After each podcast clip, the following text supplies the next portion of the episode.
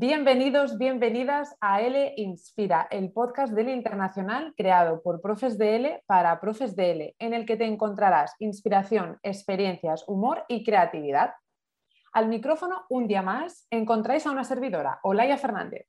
Y en nuestro segundo episodio, titulado Profesor de L por el Mundo, hablaremos con nuestro invitado sobre las opciones que, como profesores de L, tenemos a la hora de trabajar en diferentes países pero sin olvidar la formación necesaria para hacerlo y la actitud proactiva para atreverse a salir de la zona de confort. Y para hablar de este tema tan interesante, se ha venido al podcast Álvaro Sesmilo. Déjame que te cuente un poco de él antes de cederle la palabra. Álvaro es licenciado en Filología Hispánica y máster en formación de profesores. Profesor inquieto y aventurero, con más de 15 años en la docencia, ha ejercido como profesor de español y director académico en distintas instituciones de Singapur, Holanda, Polonia, Estados Unidos y España. Autor de materiales didácticos y formador de formadores. Actualmente forma parte del grupo de investigación Factores emocionales en el aprendizaje del español como segunda lengua y en la construcción de la identidad lingüística y sociocultural en la Universidad de Alcalá, donde termina su doctorado y coordinador del Departamento de Formación en la editorial Edinumen. Desde 2018 trabaja en el Internacional como director académico y creador de contenidos. Bienvenido Álvaro, te has quedado a gusto que me has atrabado leyendo todo lo que has hecho.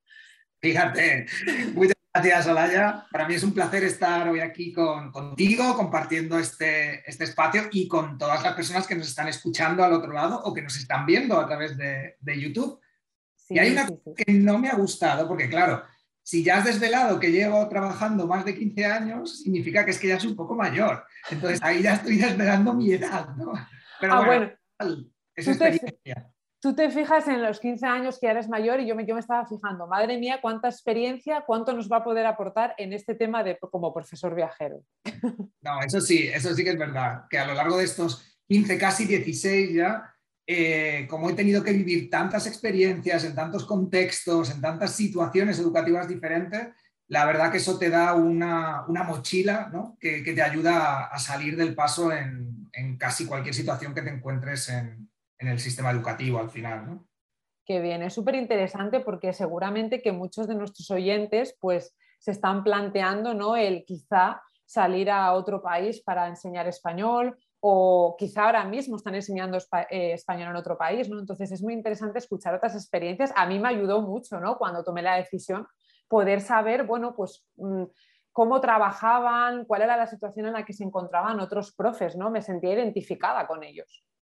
Claro, es que yo creo que tiene, debería ser algo obligatorio casi, ¿no? Para los que nos queremos dedicar a este, a este mundo, eh, que es tan maravilloso como enseñar tu propia lengua y tu propia cultura o enseñar una lengua y una cultura, es el hecho de salir fuera y vivir, ¿no? Y vivir también lo que experimentan nuestros estudiantes cuando, cuando tienen que, ver el mundo desde otra perspectiva, ¿no? Porque al final es eso, aprender una lengua, una cultura u otras culturas significa, pues eso, tener una nueva visión del mundo, entender la realidad de manera diferente y eso lo vas a aprender realmente cuando tienes tú esa necesidad de salir fuera, enfrentarte a, a esas situaciones, experimentar ese choque, porque al final siempre va a ser un choque, ¿no?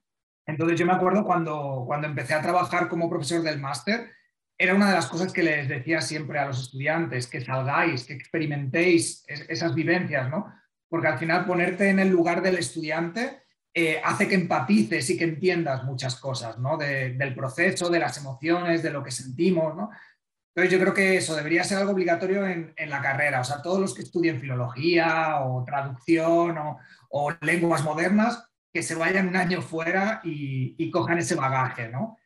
Totalmente. Además, bueno, yo creo que va como innato ya en el profesor de L, ¿no? Muchísimos profesores, yo conozco un montón, eh, que tienen como esas ganas de salir, ¿no? Yo creo que ya es como el que se dedica a enseñar español a extranjeros ya tiene como esa semilla de, bueno, de querer descubrir mundo, de querer descubrir otras, otras culturas. Entonces, bueno, yo creo que no es tan difícil convencerlos para que tengan esa experiencia. Sí, somos unos viajeros.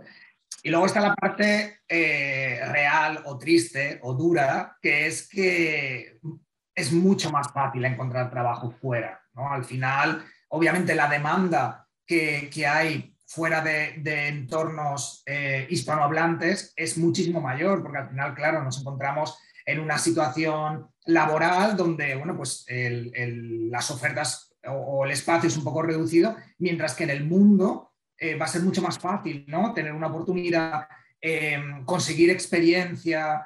Eh, además, bueno, en, en, muchos países, muchos contextos, ofrecen un extra, ¿no? Que te ofrecen formación, o sea que al final también son, son oportunidades que, que, tenemos que coger, ¿no? Y bueno, pues si al final tenemos la gran ventaja de poder dedicarnos a lo que nos gusta eh, fuera de nuestro entorno, eh, vivir otros países, tener esas experiencias, pues vamos a aprovecharlo. No, no todos los profesionales tienen esa, esa opción. Totalmente de acuerdo. Además, no solo podemos vivir la experiencia, sino que además toda esa experiencia que obtenemos fuera después nos sirve y es de gran valor si queremos regresar. ¿no? Porque al final no solo la formación que podemos, bueno, pues tener durante esos años, sino esa experiencia que cuando, bueno, te planteas volver, por ejemplo, a tu país, pues tiene un peso, ¿no? En tu experiencia laboral y profesional. Mm, eso es, sí, al final va a hacer que tú seas un profesional mucho más flexible, ¿no? Y, que puedas, como decíamos, eh, salir airoso en, situaciones que a lo mejor si te has delimitado a un contexto muy concreto, en el momento en el que sales de ese, contexto, pues va a ser mucho más difícil, ¿no? Eh, y al final te abre muchísimas puertas. Es verdad que, nosotros en ese sentido tenemos mucha suerte. Y como dices tú, yo creo que al final los profes de L somos súper aventureros, somos súper viajeros. Yo ya te digo, he tenido la suerte de vivir en muchos países y, y, al final te vas encontrando como profesores que a lo mejor trabajaban en otro país, de repente, pero ¿qué haces aquí? ¿no? Y es que al final, pues es eso, nosotros tenemos todo un mundo de posibilidades abiertas y, simplemente es eso, salir y, no tener miedo, ¿no? Siempre está esa duda que, como comentabas tú al principio, todos tenemos, ¿no? Porque al final, bueno, pues terminamos nuestros estudios, nos formamos y al final llega ese, ese momento de decir, ¿y ahora qué? ¿No? ¿Qué hago? ¿Doy ese paso? ¿No doy ese paso? Y la verdad que, que es súper recomendable, ¿no? Y seguramente que todas las personas que nos están escuchando y que, ya han dado ese paso, estarán de acuerdo con nosotros y estarán diciendo, sí, sí, es que eh, claro que hubo cosas, eh, hubo retos, hubo dificultades, pero yo creo que al final la experiencia global es siempre positiva. Y lo bueno es que siempre puedes volver, al final es eso. Tú, puedes marcarte tu, tu, agenda ¿no? y decir, bueno, pues voy a probar, voy a estar una temporada por aquí y si no me gusta y no funciona, no pasa absolutamente nada, siempre podemos volver. Exacto. Yo creo que ya en este punto ya muchos de nuestros oyentes ya están deseando hacer sus maletas. ¿eh? Yo creo que ya casi los tenemos convencidos de que tienen que tener la experiencia. Sí. Sí, que se lancen y que no tengan miedo y que cojan esa mochila y, que salgan, que viajen. Además, ahora tenemos la suerte de que la situación está un poquito mejor y, realmente ahora es un buen momento para, emprender ese camino, ¿no? Porque sí que se han abierto muchas posibilidades. Eh, y no solamente en cuestión de trabajo presencial, ¿no? También tenemos esos profesores eh, online nómadas, que a mí me parece una experiencia súper enriquecedora, o sea que al final tú puedes eh, seguir dedicándote a la enseñanza en línea o combinarla y hacer una enseñanza híbrida eh, y vivir en cualquier país del mundo, ¿no? que, me parece algo apasionante. Es brutal. Yo creo que estamos en un momento que para la enseñanza de idiomas creo que es el mejor momento. Mm pero totalmente, ¿eh? de todos los años en los que bueno, pues, eh, llevo aquí en la profesión, creo que es el mejor momento porque se han abierto muchísimas más posibilidades. Y es verdad que también hay más gente ¿no? que ha descubierto esta profesión, que ha aprovechado pues, la, la, pandemia para formarse, por ejemplo. ¿no? Entonces, por eso la importancia de la formación y de estar preparado y de saber a lo que uno bueno, pues se tiene que enfrentar, que no es tan simple como, bueno, voy a enseñar español y me voy a viajar y ya está, ¿no? Pero yo creo que cada vez hay mejores profesionales precisamente porque se dan cuenta de, eso, de la importancia de, estar preparado y formado, ¿no? Eso es. Además, yo creo que nuestra profesión también es una profesión em, que permite mucho el reinventarse, ¿no? Y hay veces que, que, bueno, pues dependiendo del momento en el que estés en tu vida, pues a lo mejor has seguido otra, otra vía, otra carrera, y llega un momento en el que dices, bueno, pues eh, quiero, quiero empezar o quiero eh, eh, plantearme el ser profesor y salir fuera y vivir todas estas experiencias. Y, yo creo que es algo que, tiene cabida para todo el mundo, ¿no? Al final no necesitas tener 15 años de experiencia, ¿no? Al final el hecho de saber lo que quiero, por supuesto, tener las herramientas necesarias, ¿no? Porque al final no es tan fácil como decir, bueno, pues vale, quiero ser profesor de español, pues voy a ser profesor de español. No, obviamente tenemos que seguir una serie de pasos, pero que, al final yo creo que es una profesión, una carrera que permite eso, ¿no? Y que además eh, muchas veces es positivo. Yo también hablo muchas veces con, con, profesores y profesoras de todo el mundo que me dicen eso, ¿no? Pues mira, yo he estudiado química o he estudiado periodismo, pero realmente quiero dedicarme a la enseñanza del español porque he entrado y me parece que es un mundo súper interesante. Entonces, al final yo creo que eh, lo que tenemos que hacer es, eh, por supuesto, conseguir las herramientas que necesitamos y las, y las capacidades o destrezas que nos falten. O sea, a partir de ahí necesitamos eh, formarnos en aquellos aspectos en donde veamos que tenemos esas carencias y luego lo que podemos hacer es mejorar nuestra labor con toda esa experiencia previa que tenemos en otros campos. ¿no? O sea, todo eso va a enriquecer muchísimo también nuestra forma de enfrentarnos a, al aula y la conexión con el estudiante. O sea, que al final que, todos aquellos que estén pensando ¿no? en, bueno, pues a lo mejor me gustaría, pero yo no he hecho una filología, no he estudiado traducción o no he hecho magisterio, no pasa absolutamente nada, porque al final tú puedes aportar ¿no? esa experiencia que tengas, esos conocimientos que ya tienes, siempre que te formes en eh, aquellos aspectos que, eh, bueno, pues aquellas carencias que tengas, puedas mejorarlas y al final vas a ser un profesional mucho más completo, porque vas a poder ofrecer algo que otros profesores no van a poder ofrecer. ¿no? Entonces, que no tengáis miedo eh, ¿no? en ese... Eh, a veces eh, algunos profesores más puristas no hablan del intrusismo. Yo creo que al final todos aportamos, ¿no? Y, al final es eso, es un campo tan amplio y, tan rico, ¿no? Que al final pues es un profe que a lo mejor haya estudiado periodismo y, se forme como profesor de español, va a poder ofrecer muchas cosas relacionadas pues a lo mejor con la, con la escritura, con otro tipo de, eh, Habilidades, de, experiencias, ¿no? De mundo. Eso es. Claro, que no todos los, filólogos podemos ofrecer, ¿no? De hecho, yo me acuerdo, he tenido compañeras eh, buenísimas en, cuando trabajaba en, Polonia, en la universidad, y, era, era gracioso porque yo era el único que había estudiado filología. Tenía eso, una compañera que había hecho traducción, otra compañera había estudiado historia, otra compañera había estudiado historia del arte, pero claro, luego ellas aportaban una visión tan rica y tan interesante que era, era justamente el complemento, ¿no? Entonces, ahí, ahí es donde también eh, aquellas personas que, que, a lo mejor, bueno, pues no tengan esa, ese inicio eh, filológico o humanístico, podemos decir, eh, pueden aportar, ¿no? Muchísimas cosas a, la enseñanza. Sí, precisamente, mira, antes de pasar a la, a la siguiente sección, les voy a hacer un pequeño spoiler a nuestros oyentes. Y es que en el siguiente episodio precisamente estaremos hablando de reinvención. de este tema que da para hablar y es muy interesante. Así que el siguiente episodio que nos vengan a escuchar porque estaremos hablando con un invitado sobre reinvención profesional y cómo procede Y bueno, pues ya vamos a pasar a la primera sección, un poco así, un poco más en clave de humor. Dos verdades y una mentira sección en la que pondremos a prueba mi capacidad de detectar mentiras, que yo os anticipo es nula. Una mentira, pues Álvaro ha preparado tres afirmaciones sobre sí mismo, dos de las cuales eh, son verdad y la otra una mentira, y bueno, pues yo lo que tengo que hacer es intentar de adivinar cuál es la mentira. Eh, a mi favor le estoy viendo la cara, entonces es más fácil que los oyentes que no te están viendo la cara. Em, mis anteriores invitados, bueno, bueno, así, así, se les notaba un poco, ¿eh? Vale.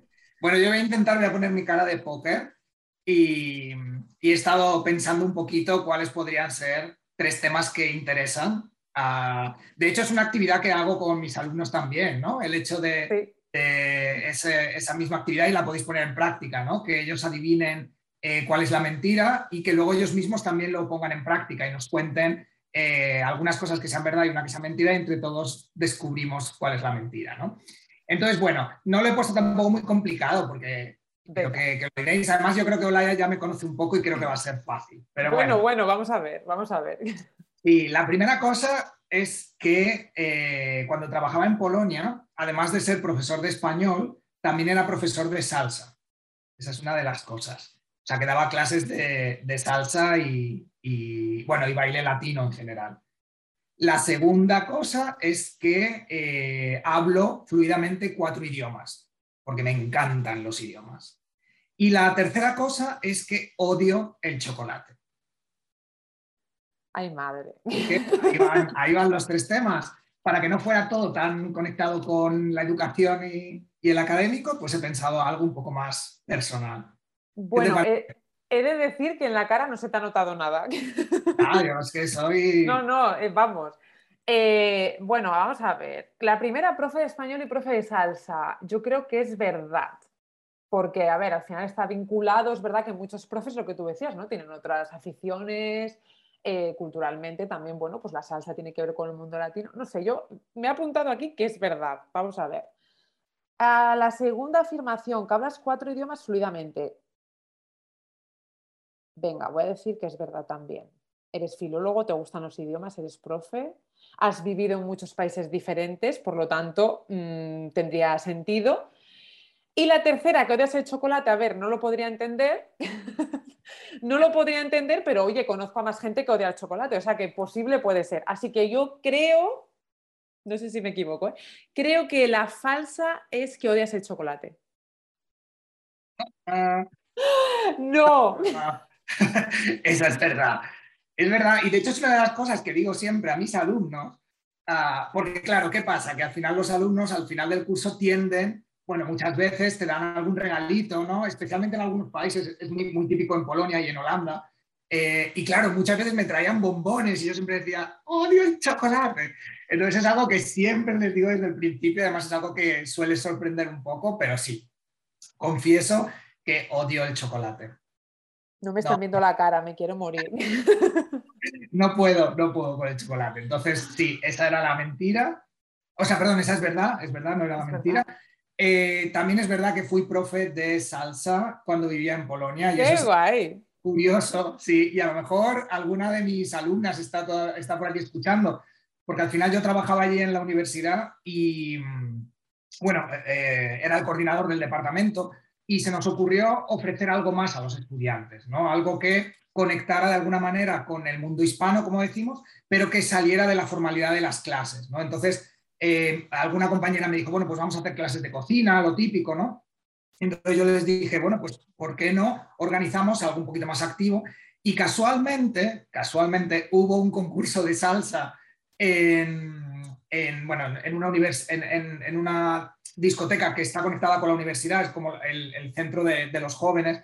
Y entonces, bueno, pues yo fui, estuvimos haciendo el baile, gané un premio, entonces ahí fue cuando me dijeron, pues vamos a aprovechar que ya te conocen y hacemos clases de salsa. Entonces, mis propios alumnos, pero también alumnos de otras, de otras lenguas, eh, tenían la opción de por la tarde venir a clases de salsa. Y estuvimos durante todo un año haciendo clases de, de salsa. Y la verdad que fue súper divertido porque al final conectabas con los estudiantes de otra manera que a mí yo tiendo a evitar un poco esa formalidad, eh, porque me gusta crear un ambiente más afectivo, ¿no? más, más, eh, pues eso, más relajado en las clases. Y además también les daba la oportunidad de conocer otro aspecto del mundo hispano. ¿no? Y, bueno, fue con la salsa y la verdad que fue súper divertido. Qué divertido. Y qué bueno lo que dices de poder ofrecer esa bueno, oportunidad de conectar con tus estudiantes de otra manera, ¿no? porque para mí creo que es fundamental que como profes tengamos en cuenta em, eso, porque muchas veces nos podemos centrar en aspectos más formales, más lingüísticos, ¿no? Cuando para mí creo que precisamente la clave es el otro lado, ¿no? Es esa afectividad, ese conectar emocionalmente. Si consigues eso, entonces ya eh, vinculamos el aprendizaje a algo positivo, vinculamos el aprendizaje a recuerdos, ¿no? Que van a quedar en la memoria de esos estudiantes. Entonces me parece mm, muy chulo, qué guay. Sí, además fue una revolución, porque tú imagínate en una universidad polaca en 2004 o 2005, que fue cuando, cuando llegué, 2005. Y, claro, fue como una revolución, porque allí era como la educación muy formal. De hecho, eh, claro, algunos de mis alumnos eran de la rama de, aeronáutica. Entonces, eh, eran muchos marineros, o sea, que te venían a clase incluso con el uniforme, ¿no? Em, pero bueno, sí que es verdad que al final yo quise dar una vuelta y ofrecer algo diferente. De hecho, el, resto de profesores nos veían a los de español un poco como raros, ¿no? Siempre, siempre. Claro, yo creo que eso también es parte de, al final, si tú estás transmitiendo, estás enseñando una lengua y una cultura, eh, y, los hispanos somos así, ¿no? Entonces, es alegría, es pasión, ¿no? Entonces, al final, era muy gracioso porque las, las, profesoras de alemán y de inglés, que eran las otras lenguas que enseñábamos en la universidad, siempre decían como, pero ¿qué hacéis? Estamos escuchando risas todo el rato y, y jaleo. Pues eso es el español, ¿no? El español no se puede dar eh, una hora sentado, mirando, triste, no puede ser. ¿no? Entonces al final se nos ocurrieron esas cosas y sí que es verdad que no pudimos hacerlo como algo estable, por, bueno, porque los alumnos tenían unas horas concretas y bueno, al final no, no pudimos hacerlo, pero fue un proyecto de un año y la verdad que quedó súper bien. Salió, salió muy divertido. Los profesores siempre son los locos de, todo, de todos los institutos. Yo recuerdo en el instituto que trabajaba en Londres que la mesa de, las, de lenguas modernas, que éramos el departamento de lenguas modernas de francés, español, eh, cuando íbamos a comer, eso era una fiesta. O sea, esa mesa era el centro de atención de todos, porque siempre había las mejores comidas, las mejores tertulias, los mejores chistes. O sea, es verdad que eso está implícito ya en nuestra cultura y creo que también es, es, muy importante enseñarlo, porque después cuando tú vas a visitar un país hispano, pues es con lo que te vas a encontrar y no te puedes sorprender, porque así somos, ¿no? En mayor o menor medida. Es curioso. Eso es. Sí, incluso los, los, los profesores y profesoras que no son nativos eh, también acaban ¿no? contagiándose de esta, porque al final es el alma, ¿no? Y yo creo que es, es lo que también tienes que transmitir. Entonces, sí, sí, totalmente.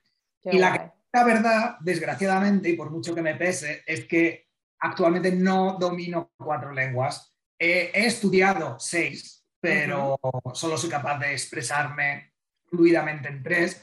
De hecho, es una de las recomendaciones que también eh, quería hacer a los compañeros que nos están escuchando y es que eh, cuando decidáis vivir en un país extranjero y viajar, eh, es muy importante también conocer la lengua, ¿no? porque al final eso te da las llaves para poder entrar en lo que es su realidad. Y eso es algo que yo tengo clarísimo.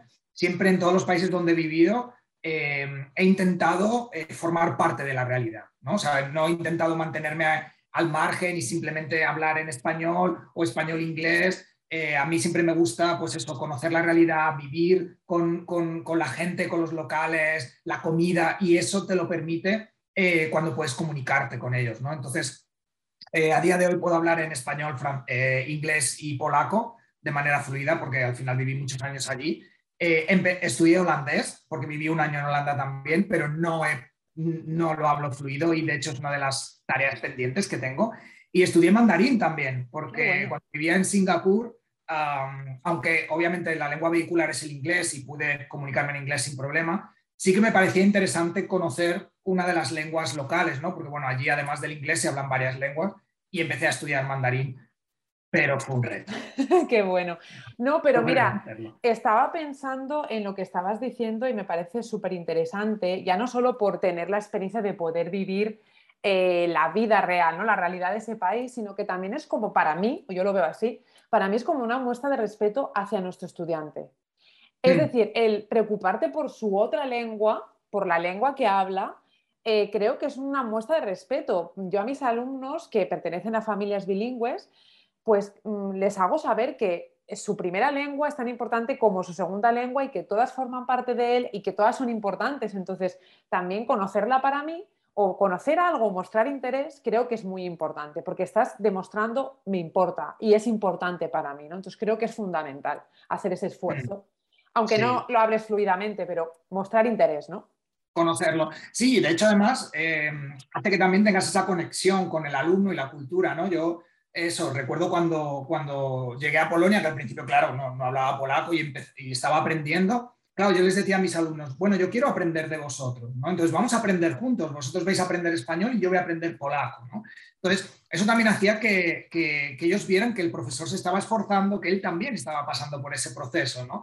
y, además, por supuesto, ayuda a entender mucho mejor eh, pues lo que decíamos al principio, lo que está sintiendo el alumno, la frustración, la ansiedad, la motivación, el miedo, las ganas, pues porque tú estás experimentando lo mismo aprendiendo también lenguas, ¿no?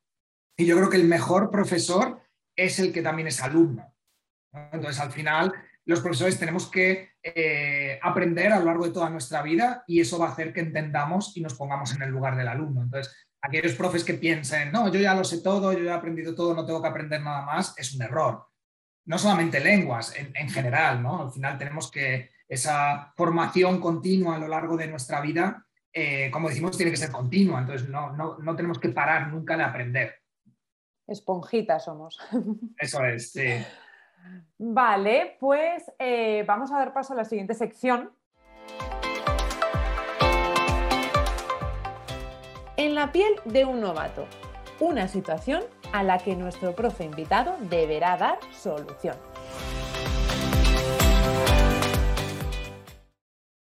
¿Vale? En esta sección, pues te voy a ofrecer un supuesto que me he inventado, ¿vale? Muy bien. Eh, la verdad que me gusta esta sección porque antes me pusiste tú a prueba a mí y ahora te puedo poner a prueba yo un poco. Eh, y además yo creo que con tu experiencia, ¿no? Eh, viajera, pues yo creo que seguramente que has tenido, pues te has encontrado en esta situación o has vivido algo parecido y yo creo que tu experiencia puede ayudar mucho a nuestros oyentes, ¿vale? Así que nada, yo te voy a plantar el supuesto y pues tú eh, nos dices cómo solucionarías, cómo te enfrentarías a esta situación, ¿de acuerdo? Perfecto. Bueno, pues Álvaro, eh, llegas a tu nuevo destino. Mm, no sé, piensa un país. Próximo país, Brasil. Brasil, qué bueno. Eh, con un trabajo que nada tiene que ver con el mundo L, ¿vale? Pero tu objetivo es enseñar español a extranjeros, eso es lo que tú quieres hacer pero no tienes todavía suficiente experiencia. El idioma hay ahí, porque es parecido, pero mucho más difícil de lo que pensamos, el brasileiro. Eh, pero bueno, tú estás muy motivado y dispuesto a invertir pues, tiempo en ti mismo. ¿Cómo te enfocarías para conseguir tu objetivo? ¿Cuáles eh, serían pues, los pasos ¿no? que darías para poder cambiar de trabajo? Primero estás en ese trabajo que no tiene nada que ver con el mundo L y ya poder empezar eh, como profe de, de español en lengua extranjera. Perfecto.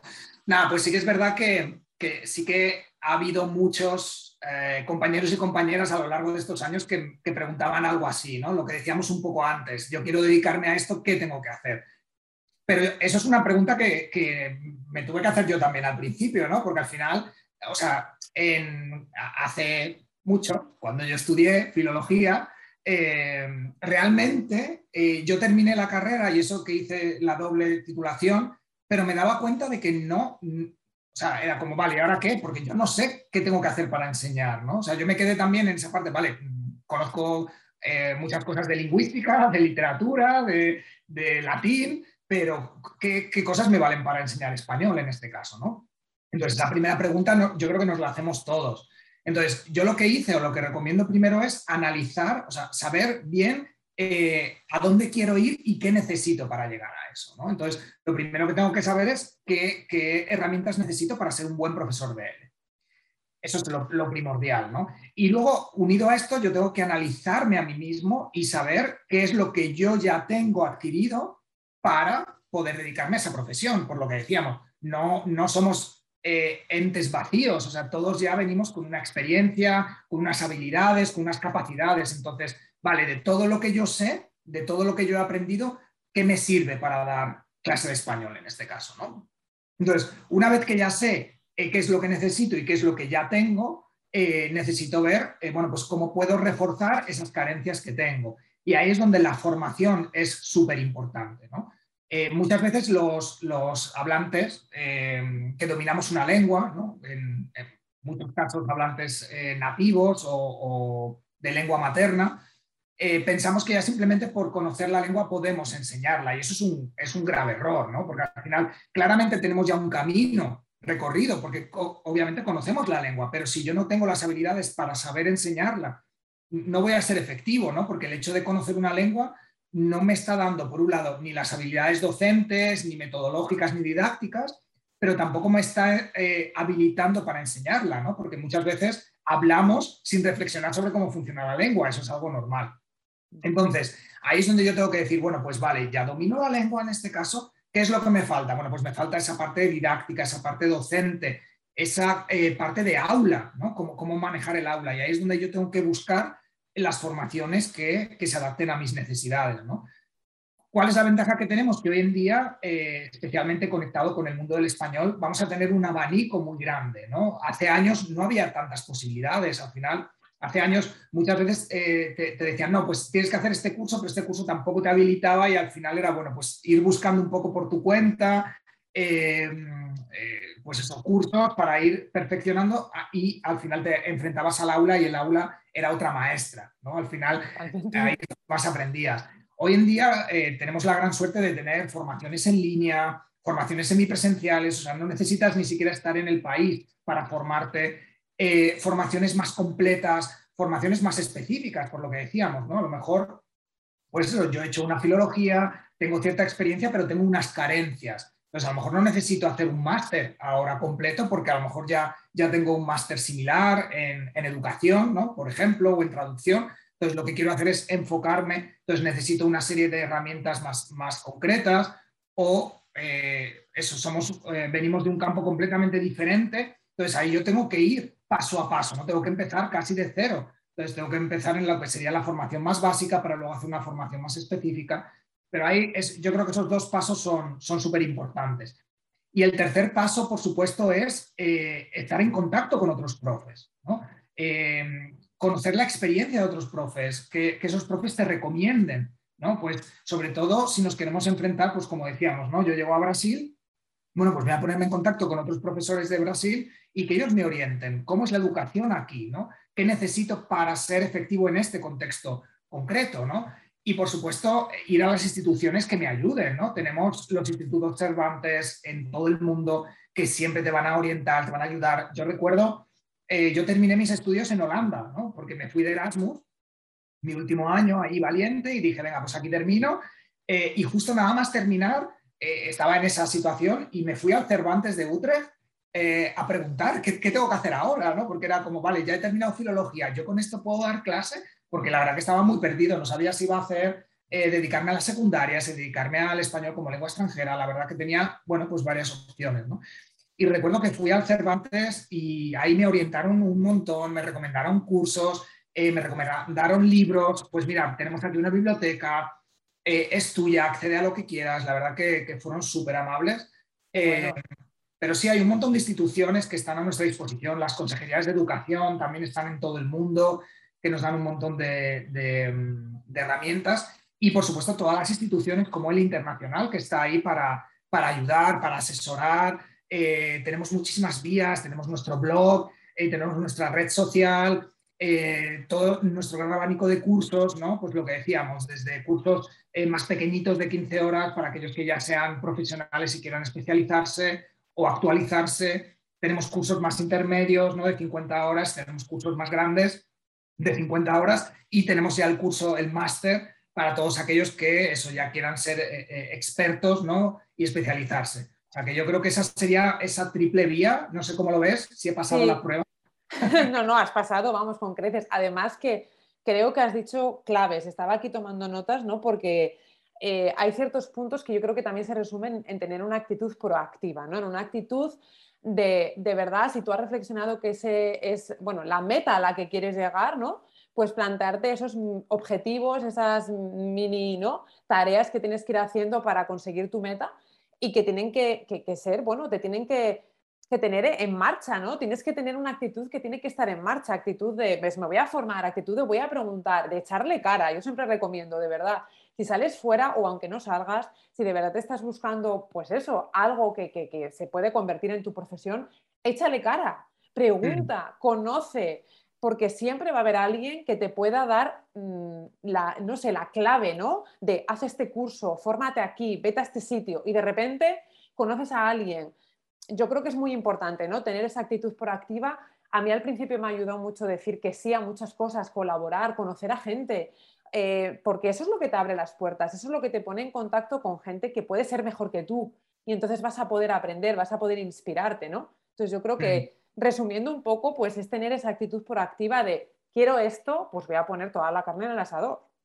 Eso es, sí, completamente de acuerdo. Y al final es eso, yo creo que cuanto más em, sea, una vez que tengas claro que quieres hacer esto, es eh, ir, ir, eso, ir ocupando eh, pasito a paso, ¿no? Subiendo escalones y, al final es eso, a lo mejor el camino te lleva por aquí, de repente conoces a alguien y cambia directamente y, se te abren otras opciones, ¿no? Pero, pero, al final es eso, yo creo que, la clave es eh, no tener miedo, saber lo que queremos y sobre todo eso, conocernos mucho, porque muchas veces hablo con muchos profes que que claro, yo les digo, bueno, pues ¿cuál es tu punto fuerte? ¿Qué es lo que tú puedes aportar y qué es lo que te falta? Y es que nunca habían reflexionado sobre eso, ¿no? Entonces, de hecho, en el máster, una de las primeras cosas que preguntamos a nuestros estudiantes es autoevalúate. ¿En qué momento estás en tu vida y hacia dónde quieres llegar? ¿no? Porque si yo no sé en qué momento estoy, no sé qué necesito para lograr los objetivos. ¿no? O sea, que yo creo que eso es súper básico, no solamente en, nuestro campo, yo creo que en cualquier campo. ¿no?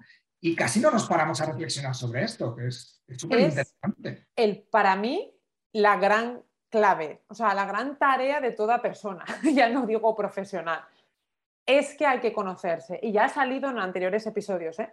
la importancia de saber quiénes somos, dónde estamos y a dónde queremos ir. Si no lo sabemos, es imposible saber qué ruta vamos a tomar, porque no sabemos a dónde queremos ir. Yo siempre digo, es como Google Maps. Si tú no sabes a dónde ir, ¿a qué destino? ¿Cómo vas a saber el camino? Es imposible, ¿no? Entonces, qué bueno que en un máster se empiece haciendo para mí una de las grandes preguntas y que ya revuelva, ya te agite un poco y digas, oye, pues mira, me tengo que parar a pensar, me tengo que parar a reflexionar en algo tan importante como esto, ¿no? Muy curioso. Sí, de hecho hay, hay, algunas herramientas que nosotros utilizamos en el máster, eh, en el máster de la internacional, que justamente trata eso, ¿no? Es como en qué momento de mi labor educativa estoy, porque ese sí que es, una parrilla específica para, docentes de idiomas incluso, o sea que ya es casi perfecto, ¿no?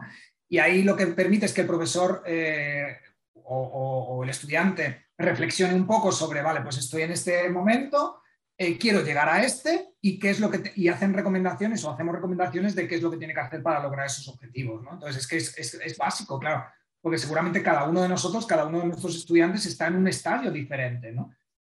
Y ahí es donde es la, riqueza, que cada uno va a poder eh, aprovechar lo que necesite para llegar a esos objetivos. ¿no? Exacto, qué bueno, qué bueno. Pues nada, vamos ya llegando a la última sección del podcast. Creatívate, la sección para creativizarnos a través de las recomendaciones de nuestro invitado.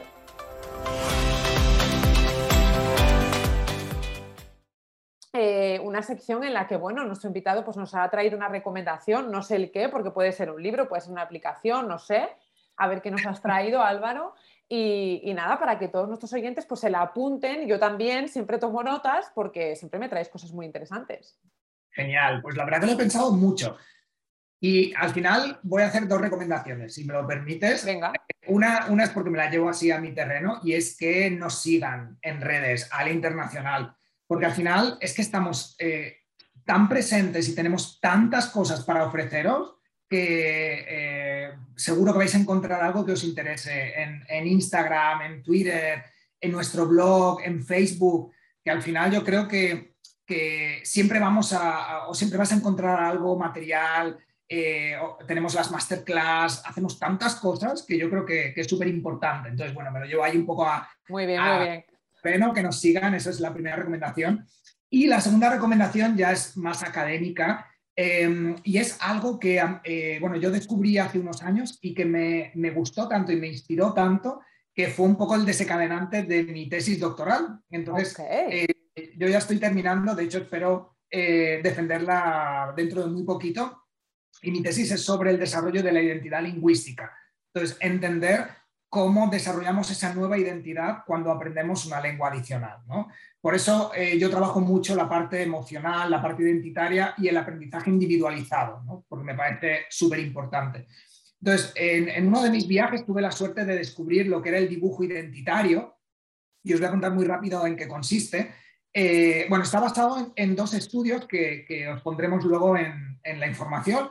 Uno es un estudio eh, de Gail Prasad de 2014 que él habla sobre el retrato identitario y otro es una investigación de Grife Monreal y Esteban de 2011 que habla justamente sobre, sobre el dibujo identitario a lo largo de, la vida, a lo largo de un año. Y fundamentalmente lo que propone es que nuestros estudiantes dibujen eh, cómo se sienten, cómo son desde una perspectiva multicultural o pluricultural. Entonces, es algo así como ¿Cómo eres tú? ¿Qué parte de ti conectas con tus culturas y tus lenguas? Entonces, es súper importante por lo que decíamos antes, muchas veces no nos paramos a reflexionar. Vale, yo eh, hablo varios idiomas, soy una persona multicultural porque, bueno, pues los idiomas están conectados con culturas, ¿no? pero no nos paramos a reflexionar sobre qué parte de mí es esa parte más española, qué parte de mí, en mi caso, es esa parte polaca, ¿no? Después de vivir tantos años, qué parte de mí es esa parte más, más eh, conectada con los Estados Unidos, con, con, Singapur, porque al final todas esas experiencias y esas lenguas y culturas eh, me enriquecen ¿no? y forman parte de mí, ¿o no? Puede ser que a lo mejor haya aprendido una lengua y haya pasado simplemente como, como una habilidad más, pero no, haya, no forme parte de mí, de, mí como, de mi persona o de mi identidad, ¿no?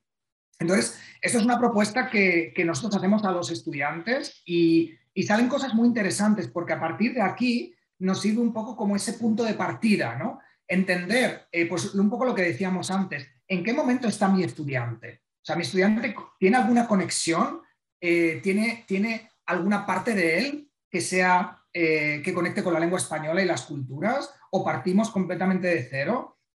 Y luego al final, eh, cuando termine el curso, ¿no? esto normalmente es una propuesta que se hace al principio del curso, para que el estudiante también reflexione, y al final del curso. ¿no? Y entonces ahí es donde vemos esta progresión. O sea, el estudiante ha conectado de alguna manera con esta lengua y estas culturas que está aprendiendo. Es una persona diferente, él se ve como diferente, enriquecido, ¿no?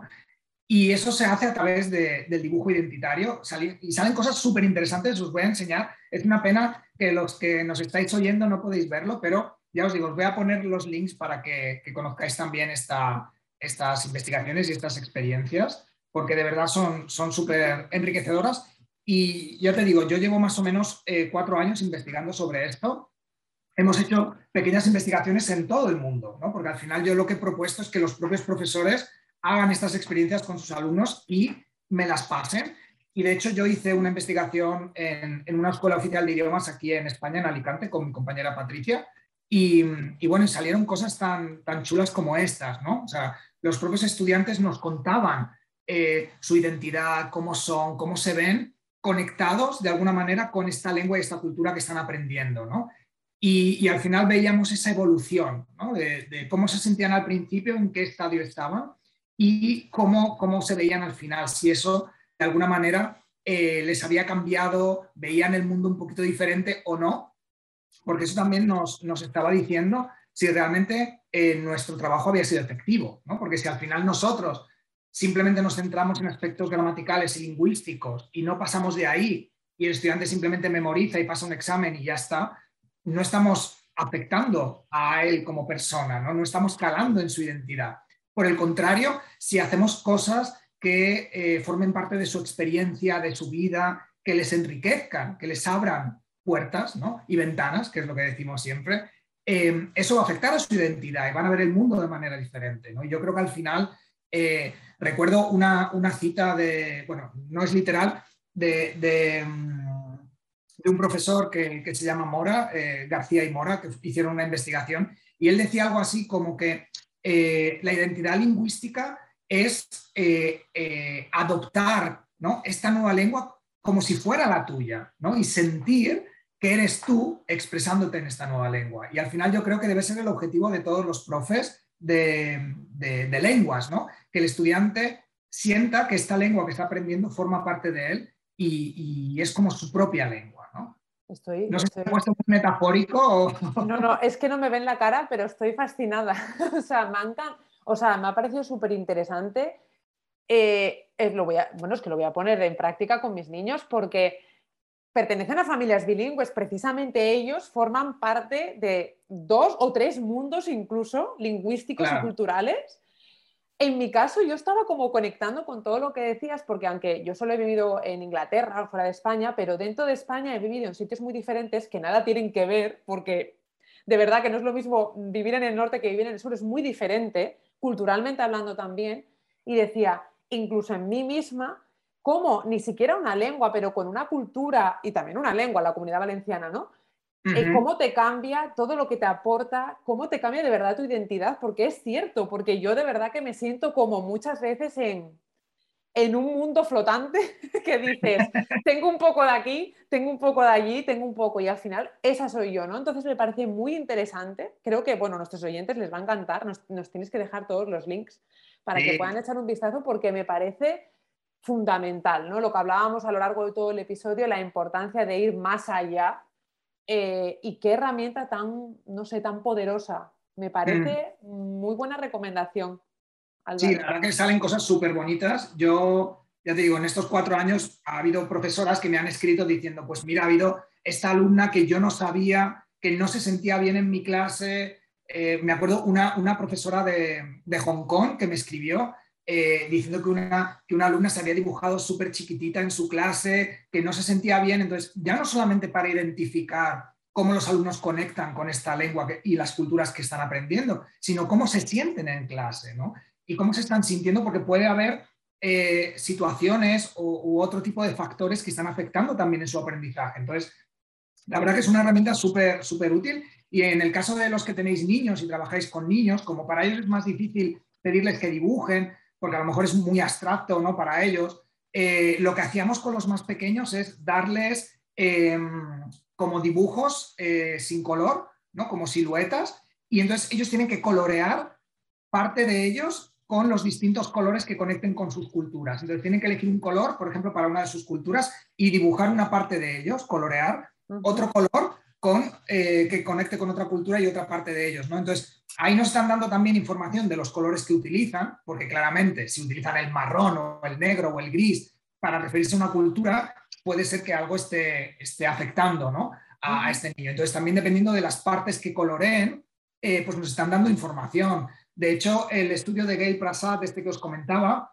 él lo hizo así. Él trabajaba en una escuela primaria y secundaria y lo que hizo, que me pareció una idea súper bonita, es hacerle foto a los alumnos, les pidió permiso, les hizo una foto, em, vació la foto y entonces solamente estaba la, lo que sería, bueno, pues la estructura, pero eran ellos, porque era su foto, ¿no? Entonces, esa es una forma de conectar o de identificarse mucho más que si yo le doy una silueta de un muñecajo, ¿no?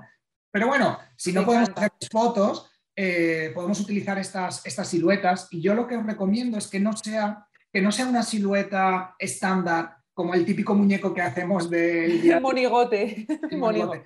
Que no sea ese, porque eso es algo que no tiene sentido. Podéis buscar em, dibujos, eh, formas, eh, animales en, Internet, de estos que están para colorear, y que sea el alumno el que, el que elija que sea su ¿no? Porque también nos ha ocurrido, que fue también algo muy bonito, eh, claro, una profesora, creo que fue en Austria, eligió como muñecos niños y niñas. Entonces le daba al niño los niños y a las niñas las niñas. Y vino un niño y nos dijo, yo puedo, puedo colorear una niña. Y entonces ahí fue cuando nos dimos cuenta del error. ¿Por qué no habíamos dejado de elegir? Si estamos hablando de su identidad, que sean ellos los que elijan, ¿no? Si quiere una niña, si quiere un caballo, si quiere un gato el avatar que conecte con ellos. Entonces, darles cuatro o cinco opciones y que sean ellos los que elijan y que os cuenten por qué han elegido esa y que dar la opción eso de colorear, que, sea totalmente libre, que ellos elijan todo, porque en cuanto más delimitemos, menos eh, opciones les damos para mostrarse, ¿no? Y lo que queremos es eso, que sean totalmente libres de, expresarse.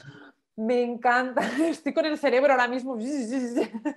Con un montón de ideas, ¿no? Qué bien, me encanta. Madre mía, me da pena que se acabe esto ya, que ya se acaba, que ya no tenemos que ir. Que ya no Pero bueno, invitamos a, los oyentes o a, todos los que nos estáis viendo en, ponerlo en práctica y poner vuestros, vuestras experiencias en los comentarios, que sería súper enriquecedor también, ¿no? Que, que, nos muestren, bueno, pues si lo han probado, si les ha funcionado, eh, si han recibido alguna experiencia como esta que, contaba. Y, hijo, yo creo que es súper importante. De hecho, como comentábamos, no solamente en el máster, sino en, los cursos que, tenemos en el internacional, hay una sección completa, un módulo completo sobre aprendizaje afectivo, identidad, eh, aprendizaje en valores, o sea, toda la parte que es el aprendizaje más individualizado, más identitario, la importancia de tener en cuenta las personas con las que estamos trabajando, que no somos mesas, no somos números, ¿no? que a veces, eh, sobre todo en la educación reglada, que vamos muy rápido, que tenemos un programa, tenemos que hacer exámenes, se nos olvida que estamos trabajando con, personitas, ¿no? Y, es que todo eso es tan importante, la motivación, la ansiedad, el miedo, eh, la identidad, que afortunadamente cada vez está más presente en el aula, ¿no? Darle libertad al estudiante que elija el pronombre que quiere ¿no? utilizar, el, género que quiere usar, por qué tenemos que obligarles a él, ella, eh, masculino, femenino, ¿por qué? Que sean ellos los que decidan, que tengan voz en, esta nueva lengua, ¿no? Totalmente, me encanta. Bueno, es que ya mejor cierre no hemos podido tener. Así que yo lo único recordarle, eh, bueno, pues a todos nuestros oyentes que si de verdad se han planteado esto de trabajar pues como profesor de español en el extranjero, bueno, este episodio ya le ha dado un montón de ideas, herramientas eh, brutales. Yo les recomiendo que vayan parando y se vayan apuntando pero es que además también les hemos dejado una guía práctica con todas las claves para ser proceder en el extranjero, así que se la, pueden descargar y seguramente que, les va a ayudar eh, muchísimo. Y bueno, muchísimas gracias Álvaro por venir aquí a este episodio. La verdad que ha sido súper enriquecedor, he aprendido un montón, estoy muy inspirada, que de eso se trata, ¿no? En este podcast, así que muchísimas gracias por venirte. Gracias a ti y siempre es un placer porque como estamos hablando como cuando hablamos normalmente, pues es que es como estar en... Bueno, es, pues que es que estamos hablando, nos dan cuerda, nos dan cuerda y aquí estamos, vamos, que no nos paran, que no podemos, Podemos estar aquí horas y horas. Y nada, simplemente eso. Gracias a ti, Olaya, por estar ahí, por, por inspirarme también, que ya lo sabes, que, que, siempre cuando haces cosas yo me las llevo también y te las robo, y, pero siempre con, con muchísimo cariño. Y, gracias a todos los que han estado ahí escuchándonos, viéndonos, eh, compartiendo también, que, esperamos también vuestra inspiración, porque la inspiración tiene que ser por doble vía, ¿no? No tiene que ser simplemente de nosotros a vosotros, sino de vosotros a nosotros también. Así que esperamos vuestra inspiración también. Genial. Pues nada, muchas gracias, profe, por estar al otro lado. Recuerda que si quieres saber más sobre ser profe de L, pues encontrar recursos que te inspiren, conocer más historias como la de Álvaro, puedes entrar en elinternacional.com y empezar a investigar e inspirarte. Nosotros nos volveremos a encontrar muy pronto aquí en el podcast El Inspira con más historias inspiradoras. Te esperamos. Adiós. Chao.